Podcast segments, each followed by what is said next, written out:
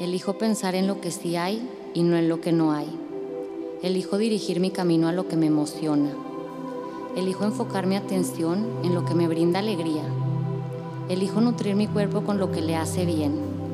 Elijo despertar cada mañana reconociendo y usando mi poder para crear. Elijo ser la persona que quiero ser. Elijo el amor, elijo la paz, elijo el placer de vivir. No elijo esto porque deba, lo elijo porque se siente bien.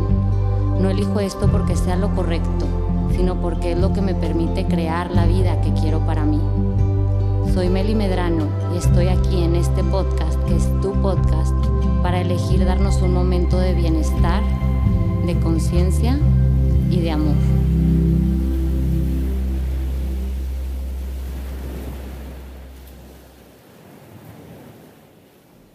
Bienvenidos y bienvenidas a un episodio más de Elegir es mi poder. Gracias por estar aquí, por elegir este episodio que seguramente te está eligiendo a ti por alguna razón. El día de hoy voy a hablar acerca de un caso que no es cortito, es un poco largo, pero creo que vale la pena abordarlo porque siento que puede ser de valor para muchas personas.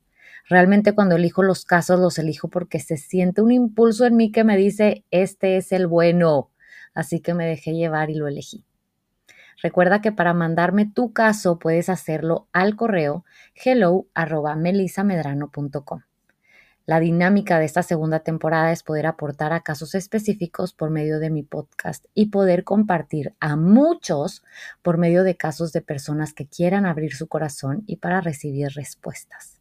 Respuestas para uno se convierten en respuestas para el mundo entero. Así que gracias. Aquí les va el caso, se los voy a leer. Como les digo, es un poquito largo, pero vamos con todo, ¿ok? Aquí va. Hola, Meli. Gracias por darnos la oportunidad de compartir nuestras situaciones y entenderlas desde otro punto de vista. Mi caso está relacionado con mi pareja. Llevamos cuatro años juntos en una relación bastante relajada donde cada uno tiene su propia vida y nos vemos y compartimos cuando es posible. Desde hace un año estamos viviendo juntos pero ha sido un año aterrador para mí, ya que hay muchas cosas que no me gustan de él. No tiene que ver con que no lo quiera, pero me doy cuenta de que su estilo de vida no es compatible con el mío. Él es una persona muy generosa, diría que extremadamente generosa. Estuvo presente en mis momentos más difíciles y me ha ayudado muchísimo. Siempre quiere resolver los problemas de las personas. Sin embargo, muchas veces me siento atada a tener que hacer las cosas que él me pide. No son cosas imposibles, pero siempre me está pidiendo algo. Él tiene malos hábitos, duerme tarde, bebe con frecuencia y fuma. Son cosas que respeto pero no comparto y están afectándome al punto de que no quiero estar con él cuando está bebiendo. No se emborracha, pero es un día sí y un día no. El día que no bebe pasa todo el día durmiendo debido a la resaca. Él trabaja desde casa y lo hace a su manera y a su tiempo, por lo que económicamente no nos falta nada. Sin embargo, en casa no hace nada. No es capaz de fregar un plato, pasar una escoba o recoger algo del piso. Yo paso mi tiempo ordenando, recogiendo y limpiando. No tenemos hijos, pero el desorden que él genera a diario es suficiente y termino agotada, sin ganas de hacer nada cada día. Muchas veces me siento incómoda porque él gasta mucho más dinero que yo y no puedo gastar de la misma manera que él. En ocasiones me dice, este mes yo pagué las compras, los servicios y otras cosas por el estilo. A mí me gusta ser organizada. Ay, perdón por este ruido. A mí me gusta ser organizada y tener un presupuesto mensual, porque así sé cuánto puedo gastar. Él simplemente gasta sin medida y luego se queja diciendo, este mes gasté tanto. Siento que es como si dijera, mira todo lo que he gastado en ti. Otra parte de él que ya no me gusta es que siempre se burla de todo. Todo es un chiste y me molesta especialmente cuando se burla de mí. A pesar de que le digo que no me gusta, él simplemente dice es una broma, ríete. La verdad es que no me hace gracia y establezco límites, pero él no los respeta. Él ha hecho su mejor esfuerzo por mejorar muchas cosas y quizá por eso sigo aquí. Pero la mayoría del tiempo me siento asfixiada, no me siento feliz, no tengo ganas de sonreír y emocionalmente no estoy tranquila.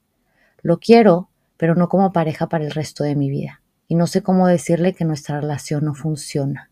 No sé cómo explicarle que su estilo de vida no concuerda con el mío. Agradezco tu opinión ya que es muy valiosa para mí.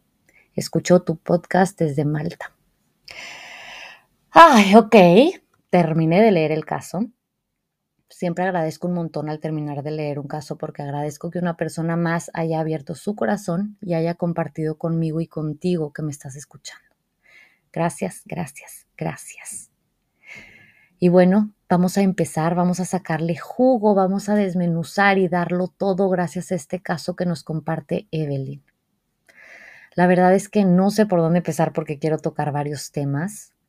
Y bueno, creo que son tres temas. Y aquí les va.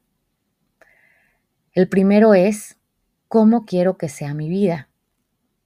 Número dos, ¿ya te diste la oportunidad de hacer los ajustes que necesitas para que tu vida sea como la quieres? Número tres, ¿no estás expresando las cosas porque no puedes o porque tienes miedo de que el otro no te comprenda? Ok, ahora vamos a explicar cada punto. Número uno, ¿cómo quiero que sea mi vida? Bueno, esa pregunta es clave y la comparto un montón en sesiones uno a uno, en mis talleres, en redes sociales y demás. Y la comparto porque es una pregunta que parece súper tonta, súper sencilla, pero ¿ya sabes cómo quieres que sea tu vida? Y no me refiero a cosas específicas, sino a simplemente cosas como quiero vivir sin prisa, quiero vivir haciendo cosas que no que me gustan, quiero poder ver a mis amigas, quiero mover mi cuerpo todos los días, no sé, cosas que hagan de tu vida una vida bonita para ti. Y bueno, ya lo tienes claro, porque si no lo tienes claro, es momento de que asignes un tiempo para definirlo, para ver cómo quieres que sea tu vida y así poder tomar acciones congruentes con ello. Si no sabemos cómo queremos que sea nuestra vida y solamente vamos aceptando lo que la vida nos presenta y dejamos que el camino nos lo vayan marcando la vida en vez de que nosotros lo elijamos, wow, ahí es cuando empieza a sentirse pesado el asunto. Así que recuerda, Tú eliges. Escribe en una libreta la respuesta de la pregunta ¿cómo quiero que sea mi vida? Escribe sin miedo, escribe sabiendo que todo está disponible para ti, que no hay límites, no te limites de nada, solo escribe. Esto es algo para ti, nadie más lo va a leer si no quieres, así que déjate llevar y goza lo que escribas, goza la actividad. ¿Ok? Ok, número dos. Ya hice los ajustes que necesito hacer para gozar esta vida. A lo que voy con esto, Evelyn, es que una vez que tienes muy bien definida la idea de cómo quieres que sea tu vida, puede que te des cuenta de que puedes tenerla al elegir tomar responsabilidad de las acciones que son congruentes con esa vida. Porque muchas veces nos privamos de tomar acción por miedo a no complacer al otro pero ya probaste compartir los ajustes que tienes que hacer para tener esa vida. ¿Ya probaste hacer realidad esos ajustes? Por ejemplo, no quiero pasarme la vida limpiando la casa. Ok, entonces no limpies todo el día. Limpia lo que te permita tener la vida que quieres. Si por estar limpiando te estás impidiendo salir o ir a hacer ejercicio, no lo hagas. Pero, ¿tú te das permiso de dejar la casa sucia? ¿Tú te das permiso de ser más flexible con la limpieza? ¿Tú te das permiso de no ser lo que el otro espera que seas? Porque por lo visto tu pareja se permite un montón ser quien le gusta ser. Así que, ¿por qué no te lo permites tú? ¿Por qué no te das permiso? Muchas veces creemos que estamos esclavizados por la culpa del otro cuando en realidad es por tenerle miedo a no complacer los deseos del otro. Ten bien definido lo que quieres en tu vida. Después observa cuáles son los ajustes que debes hacer y después comunica y haz realidad esos ajustes. Para tener la vida que quiero, necesito hacer esto, esto y esto. Comunícalo y ahora sí tendrás respuestas claras de lo que sigue en tu vida. Y por eso sigue el punto 3. No estás expresando las cosas porque no puedes o porque tienes miedo de que no te comprendan. Tener una plática en la que compartes lo que requieres en donde compartes que vas a dejar de complacer, en donde compartes que tú vas a empezar a actuar diferente, uf, puede ser muy retadora porque normalmente esa plática es un ajuste en tu vida que te permite alinearte con esa vida que quieres tener. Así que, ¿por qué no la estoy teniendo? ¿Por qué no estoy informando lo que voy a hacer a partir de ahora? ¿Qué me impide compartir lo que va a estar pasando conmigo de ahora en adelante? A partir de mañana voy a ir a hacer ejercicio a tal hora, voy a recoger tal cosa y requiero ayuda en tal otra cosa. Voy a salir con mis amigas los martes, por lo tanto, tal, tal y tal. Eso va a incomodar al otro, porque llevas un montón manteniendo al otro cómodo y manteniéndote a ti incómoda. ¿Por qué? Porque él sí se permite incomodar y tú no.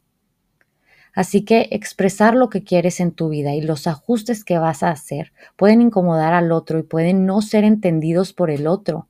Pero eso no significa que compartir y expresar todo eso sea incorrecto. Muchas veces nos privamos de hablar, de compartir, de informar, por miedo a que lo que surja de eso sea algo que no queremos. Pero, ¿y si por impedirnos comunicar estamos privándonos de diseñar nuestra vida a nuestra manera y estamos dejando que alguien más la diseñe por nosotros? Expresa lo que requieres, expresa lo que va contigo, expresa la manera en la que sea tu vida y permítete en a él ajustarse en algunas cosas para caber en ella. Y si elige no hacerlo, está bien. Pero de perdido tú ya tienes una respuesta clara.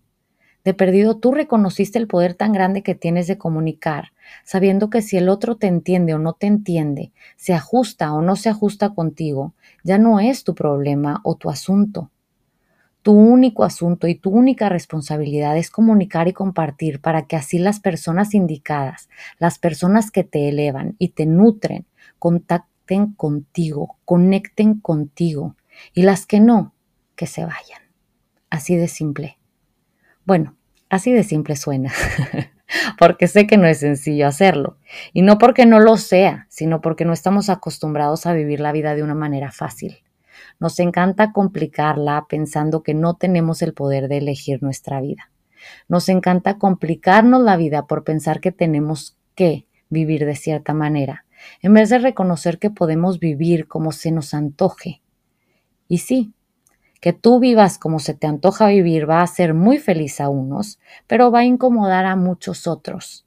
Así que de una vez, déjate ser para conectar con todos aquellos que serán felices a tu lado y que a los que les incomoda tu manera de vivir reconozcan que pueden irse a donde sí sean felices. Me libero y te libero. Me libero y te libero. Me libero y te libero. Me libero de la creencia de que tengo que vivir mi vida como tú quieres que la viva. Y te libero de ser lo que yo espero que seas. Sé como quieras ser pero yo me permito también ser lo que se siente bien ser para mí. Si disfrutaste esta platiquita, te invito a que compartas conmigo qué fue lo que más se te quedó de este episodio, tagueando mi cuenta de Instagram arroba melimedrano, en donde podrás encontrar mucho más contenido de bienestar emocional, información de mis terapias online, cursos online, meditaciones y productos.